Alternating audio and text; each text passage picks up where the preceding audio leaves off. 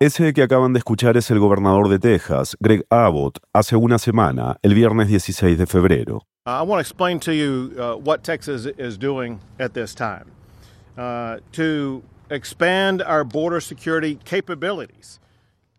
Y lo que está anunciando es la construcción de una nueva base militar en la ciudad fronteriza de Eagle Pass, cerca del Río Grande, que limita con México. Puede sonar normal que un gobernador anuncie una infraestructura militar en su estado, pero esto se trata de algo completamente diferente, porque la construcción de esta base es la escalada más reciente de una pelea entre Texas y la Casa Blanca sobre quién controla la frontera.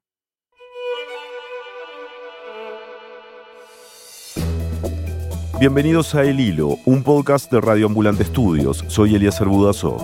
Y yo soy Silvia Viñas.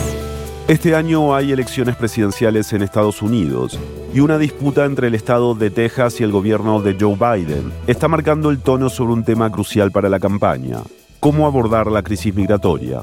Abbott declaró una invasión en la frontera, ordenó el despliegue de la Guardia Nacional. El gobernador de Texas se resiste a remover los alambres de púas de la frontera con México en el Río Grande. Estas vallas ponen en peligro la vida de miles de inmigrantes que llegan a Estados Unidos pidiendo asilo presidente Biden, aseguran, abdicó su obligación de proteger la soberanía de los estados y del país. Desde enero, la ciudad fronteriza de Eagle Pass, en Texas, se ha vuelto el epicentro de esta pelea. Allí, las autoridades locales, lideradas por el gobernador republicano Greg Abbott, han tomado control de un cruce y le han bloqueado el acceso a la patrulla fronteriza. Para los migrantes que intentan cruzar, las consecuencias han sido mortales.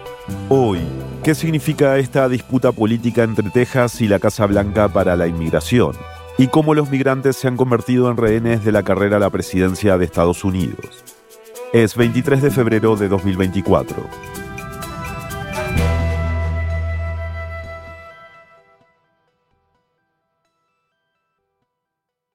Jazmín, ¿nos puedes contar cómo y cuándo empezó todo? Esta disputa eh, comienza en el año 2021, cuando el gobernador republicano de Texas, eh, Greg Abbott, decide eh, como realmente armar un plan más fuerte de inmigración. Ella es Jasmine Gartz, corresponsal de inmigración en Estados Unidos de National Public Radio, la radio pública.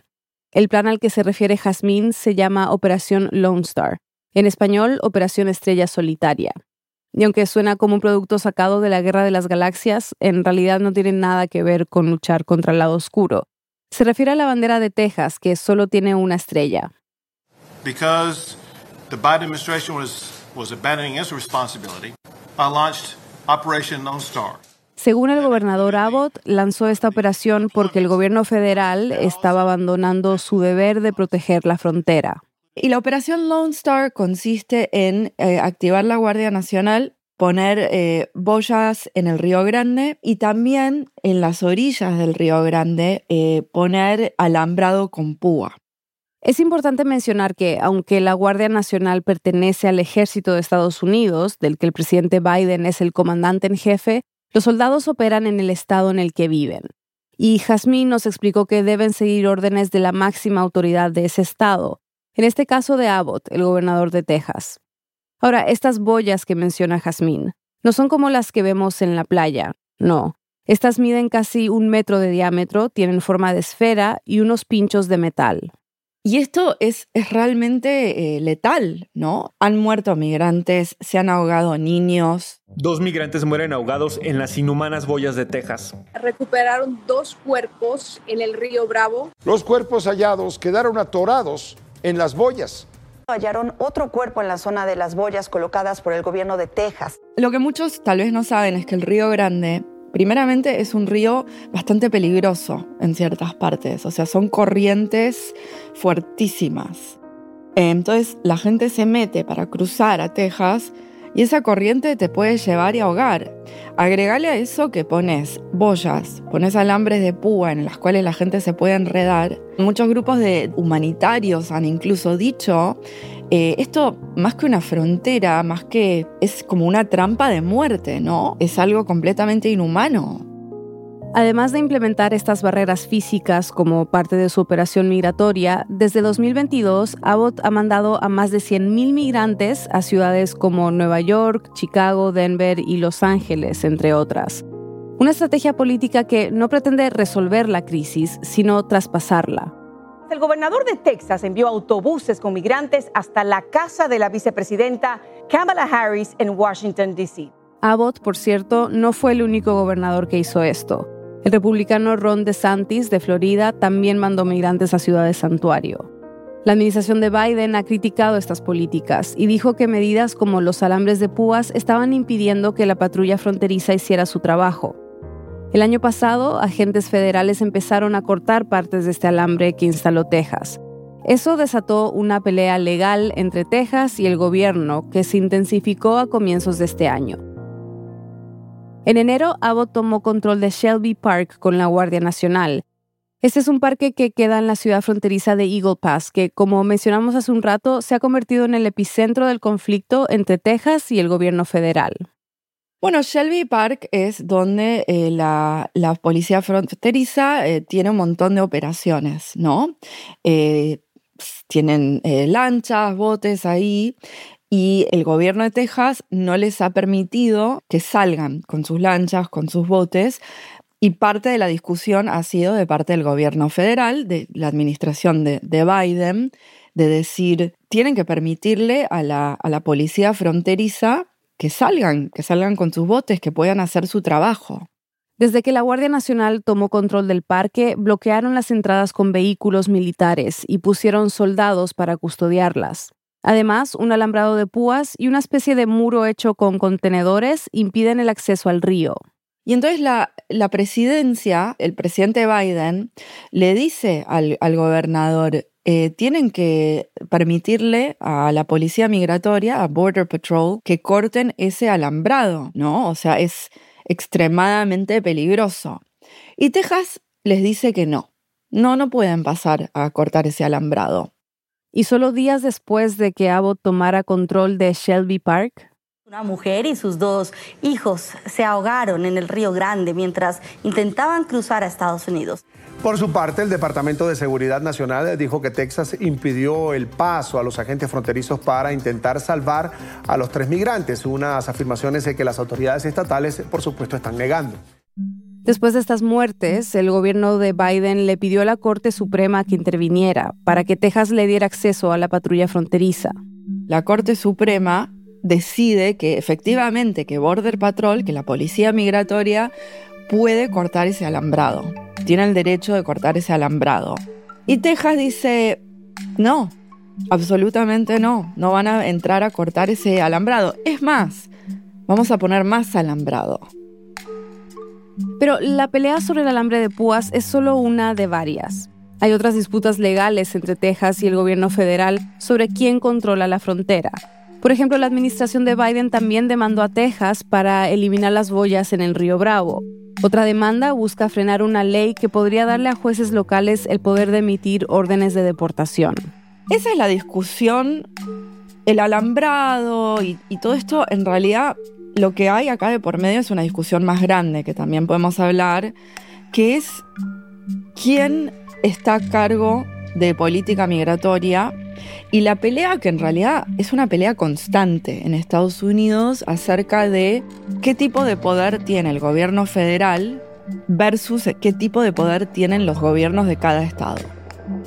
Hay que entender que en Estados Unidos realmente cada estado es como su propio mundo, ¿no? Y Jazmín dice que siempre ha sido un problema, que hay una discusión sobre quién se encarga de regular, el gobierno federal o los estados, temas como el matrimonio igualitario o en este caso la migración. Básicamente, lo que el gobernador Greg Abbott de Texas está diciendo es, Biden no está haciendo su trabajo. Biden no está haciendo una política migratoria que le conviene al país. Es más, es notable que, que el gobernador de Texas usa mucho la palabra invasión. Jazmín dice que esto no es casual. Hay un motivo legal por el cual Abbott está usando esa palabra. La razón es que en la Constitución dice, si hay una invasión de un Estado o de, del país, tiene que haber una defensa y que cada estado se puede defender de una invasión. I have used a clause in the Constitution that empowers states to defend themselves. It's Article 1, Entonces, el gobernador de Texas está citando esa como cláusula, ¿no? De la invasión. Nos están invadiendo. Y a la vez, en un, en un año electoral en el cual realmente a Biden se lo está criticando muchísimo por lo que es la llamada crisis migratoria, la cantidad de migrantes que están entrando, entonces realmente Biden se encuentra en una posición bastante delicada con respecto a eso. Otros estados republicanos como Florida, Oklahoma, Dakota del Sur y Montana han apoyado y defendido abiertamente lo que está haciendo Abbott en Texas. A finales de enero, 25 gobernadores publicaron una declaración donde decían que apoyaban lo que llaman el derecho constitucional de Texas a autodefenderse. Algo que, es muy interesante en este momento es, em, hay una pequeña rebelión de vamos a hacer lo que querramos nosotros. Cabe decir que nada de esto es nuevo, ¿no? O sea, en los 90, cuando empieza este pánico por la frontera, empieza esta esta tendencia de los estados republicanos que deciden que ellos van a hacer su propia política migratoria. Lo hacen en California en el 94, cuando decide el Estado que no le va a dar servicios públicos ni de salud, ni de educación a, los migrantes indocumentados. Después lo hacen en Arizona y ahora lo están haciendo en Texas. Pero en definitiva em, hay como una cosa de, de, una rebelión de nosotros vamos a hacer lo que querramos porque Biden no está haciendo lo que debería. Que en un año electoral también sirve mucho eh, como parte de las campañas republicanas, ¿no? Después de la pausa, la importancia de esta disputa en un año electoral cuando la narrativa antimigrante se vuelve cada vez más mordaz. Ya volvemos.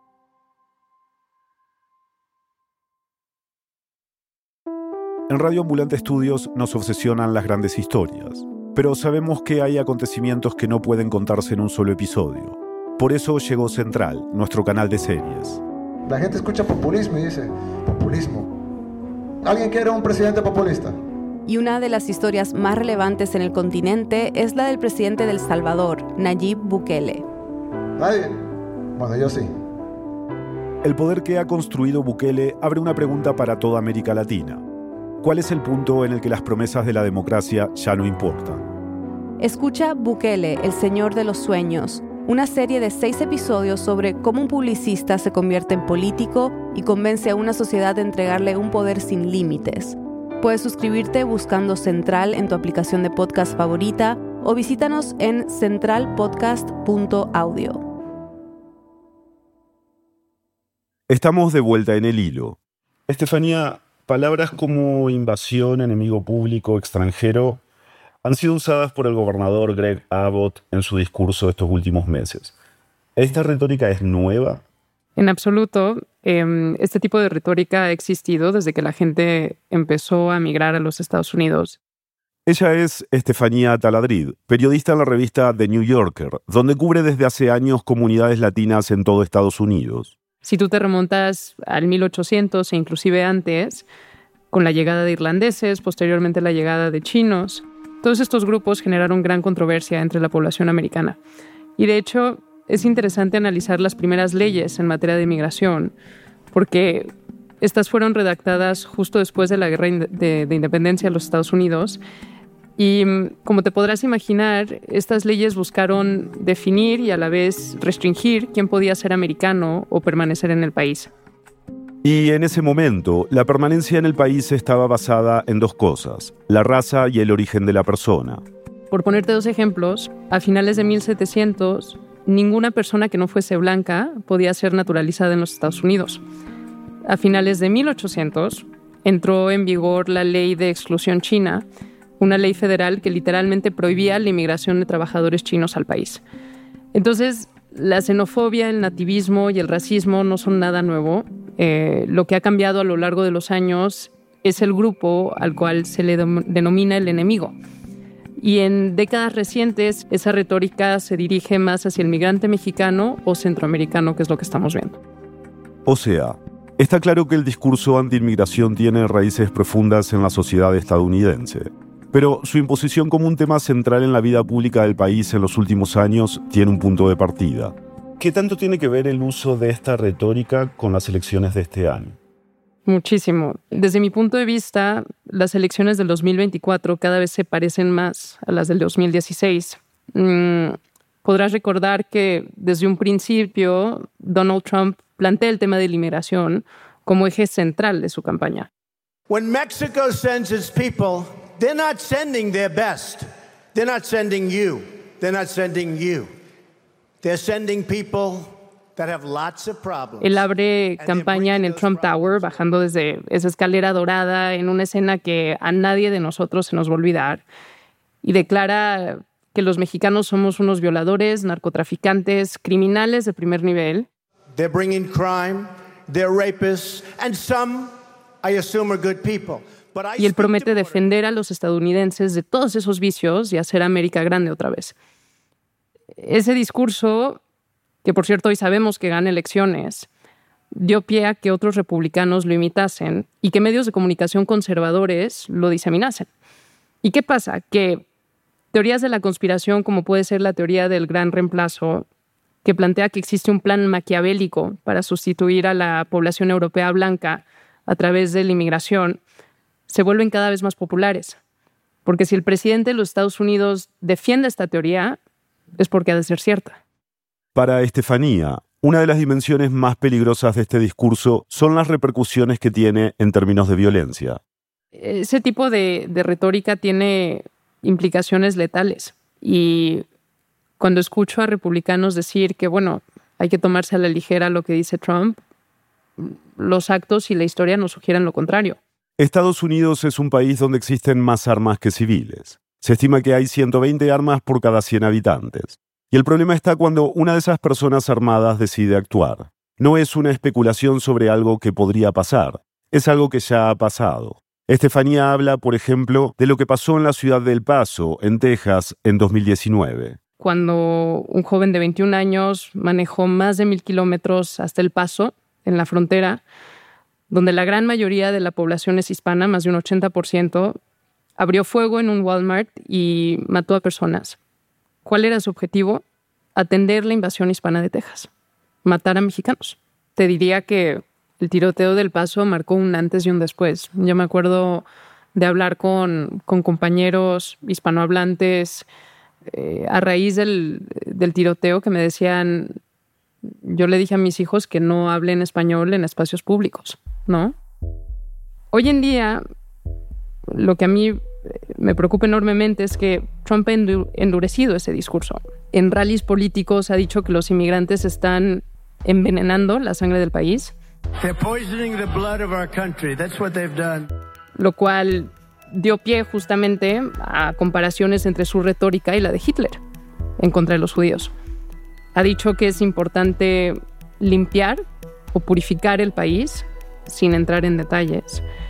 Y Abbott, el gobernador de Texas, recientemente dijo que si por él fuera, las autoridades de Texas dispararían a los inmigrantes, pero que no lo hacen porque la administración de Biden los tacharía de asesinos. A ver, Abbott no es el único con este tipo de, retórica, ¿no? En los medios se ven muchos titulares que hablan de una oleada de migrantes en la frontera. ¿Esto también es algo que, se repite el uso de esta imagen de Estados Unidos recibiendo oleadas de personas? 100% y es puramente sensacionalista y, a la vez reduccionista.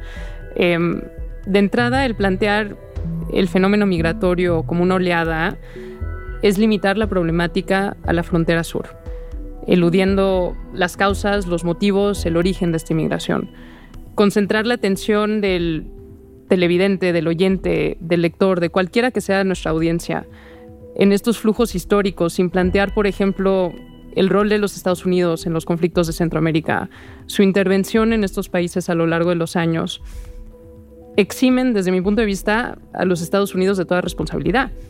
Entonces, de cierta forma, Estados Unidos se plantea como un ente pasivo en toda esta problemática, sobrepasado por esta problemática, y esto apela al miedo de la gente, miedo al extranjero, miedo a lo desconocido, puesto que existe una gran ignorancia en torno a Latinoamérica, la historia de la región y sus problemas.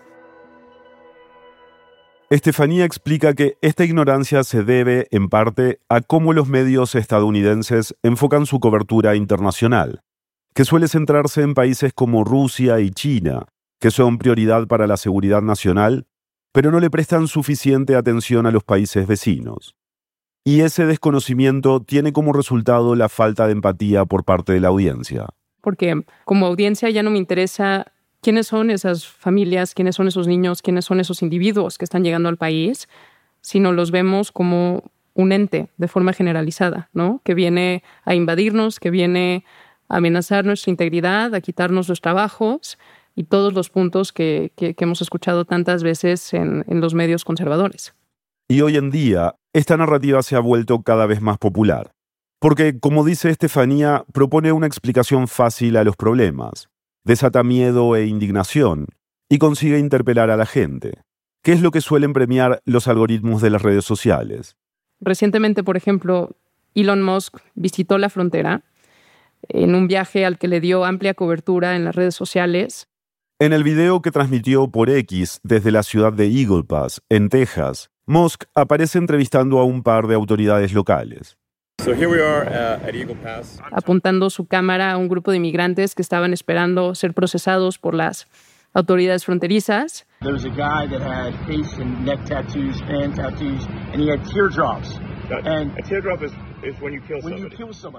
En el video, uno de los funcionarios con los que habló Musk le dice que hace poco fue a un centro de detención cercano y vio a un tipo con tatuajes en el cuello y en la cara, y tenía lágrimas tatuadas. Musk dice que eso significa que esa persona asesinó a alguien y que está orgulloso de lo que hizo. Entonces es muy peligroso cuando políticos, grandes personalidades como lo puede ser Musk, abonan este lenguaje y esta retórica. Y en el caso de Elon Musk no fue solo ese video. Ha seguido publicando sobre el tema en X. Incluso ha hecho eco de una teoría conspirativa que dice que el plan de Biden es legalizar a la mayor cantidad de migrantes indocumentados para que voten por él. Lo mismo ha dicho Trump, aunque la teoría ha sido desmentida varias veces. La popularidad que ha ganado este tipo de discursos plantea un problema doble. Por un lado, a medida que nos adentramos en el año electoral, la retórica de los republicanos se vuelve más violenta pero también ha llevado a los demócratas a mostrar posturas cada vez más parecidas.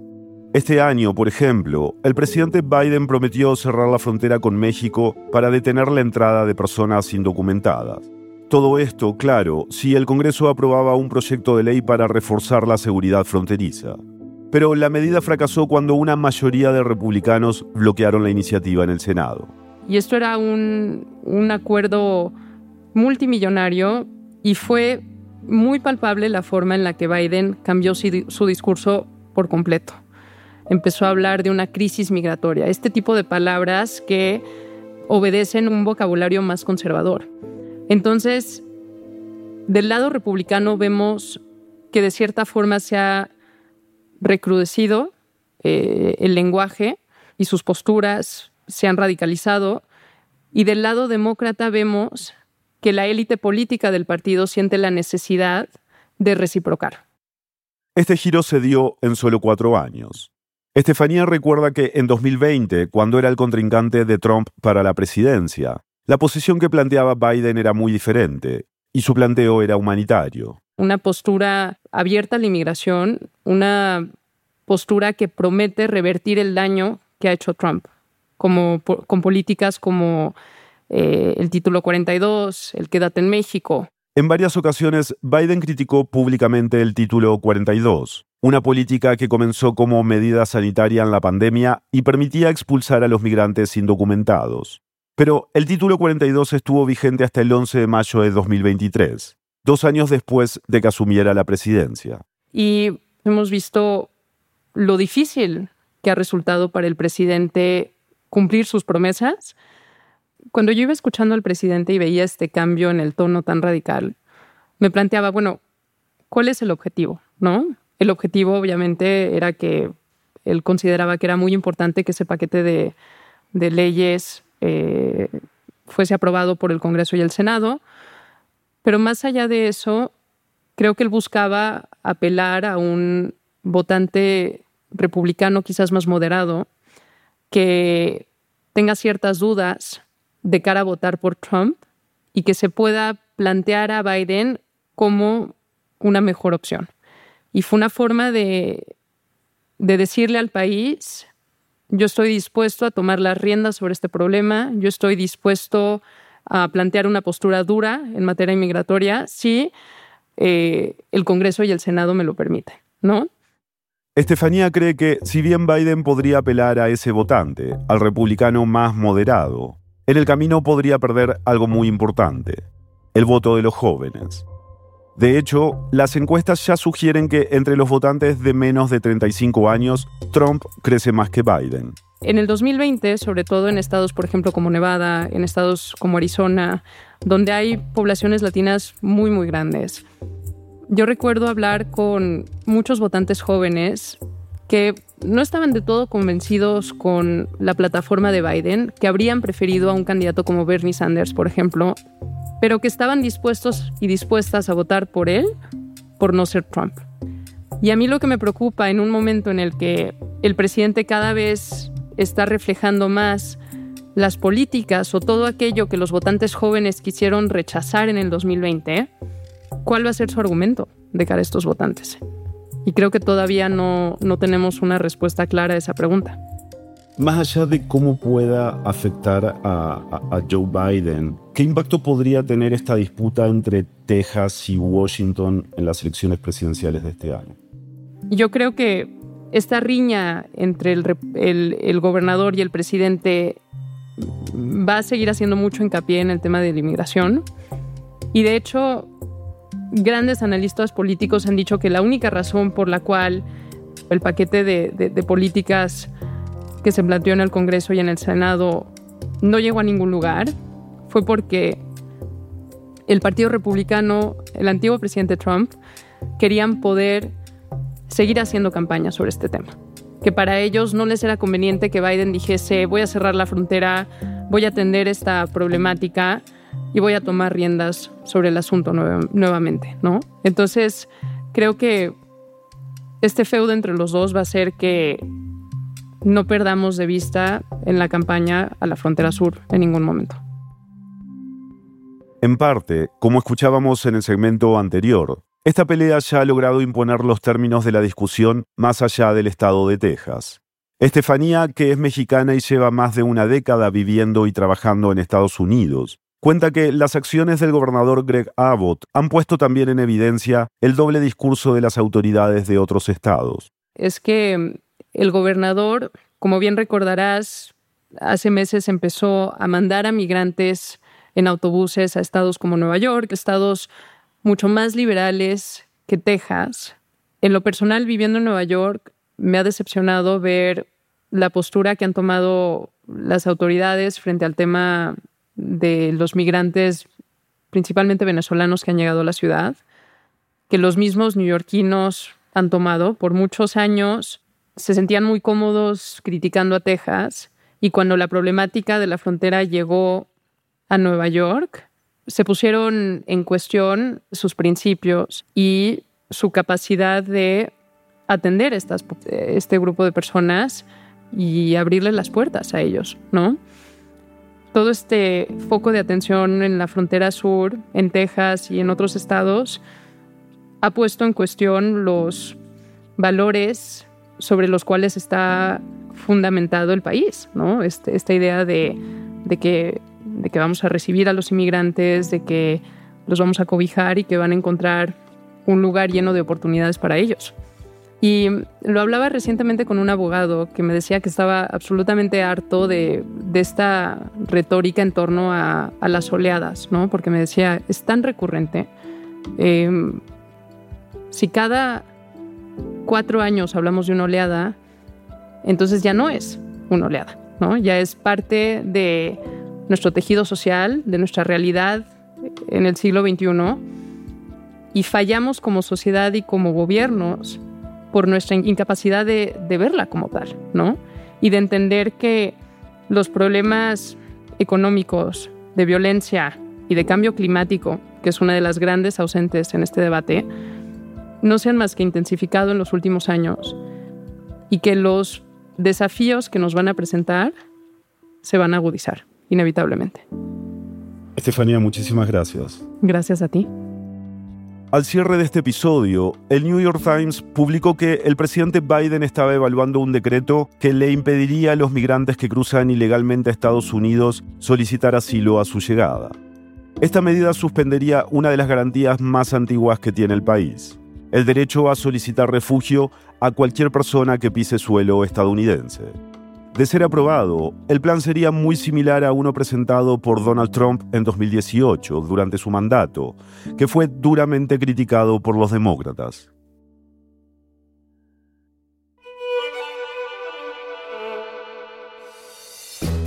Este episodio fue producido por mí, Mariana Zúñiga. Lo editaron Silvia, Eliezer y Daniel Arcón. Desiree Yepes hizo la verificación de datos. La mezcla y el diseño de sonido son de Andrés Aspiri y Ana Tuirán, con música de Elías González. El resto del equipo de El Hilo incluye a Daniela Cruzat, Náusica Palomeque, Analía Llorente, Samantha Proaño, Paola Leán, Juan David Naranjo Navarro, Elsa Liliana Ulloa, Bruno Celsa y Natalia Ramírez. Daniel Larcón es nuestro director editorial. Carolina Guerrero es la CEO de Radioambulante Estudios. Nuestro tema musical lo compuso Pauchi Sasaki. El Hilo es un podcast de Radioambulante Estudios. Si valoras el periodismo independiente y riguroso sobre América Latina, hoy más que nunca te pedimos que te unas a nuestras membresías. Tu apoyo nos permitirá seguir explicando a profundidad lo que ocurre en la región. Visita elhilo.audio slash donar y ayúdanos a que el hilo siga vivo cada semana. Muchas gracias. También puedes seguirnos en redes sociales, recomendar nuestros episodios y suscribirte al boletín de correo. Gracias por escuchar.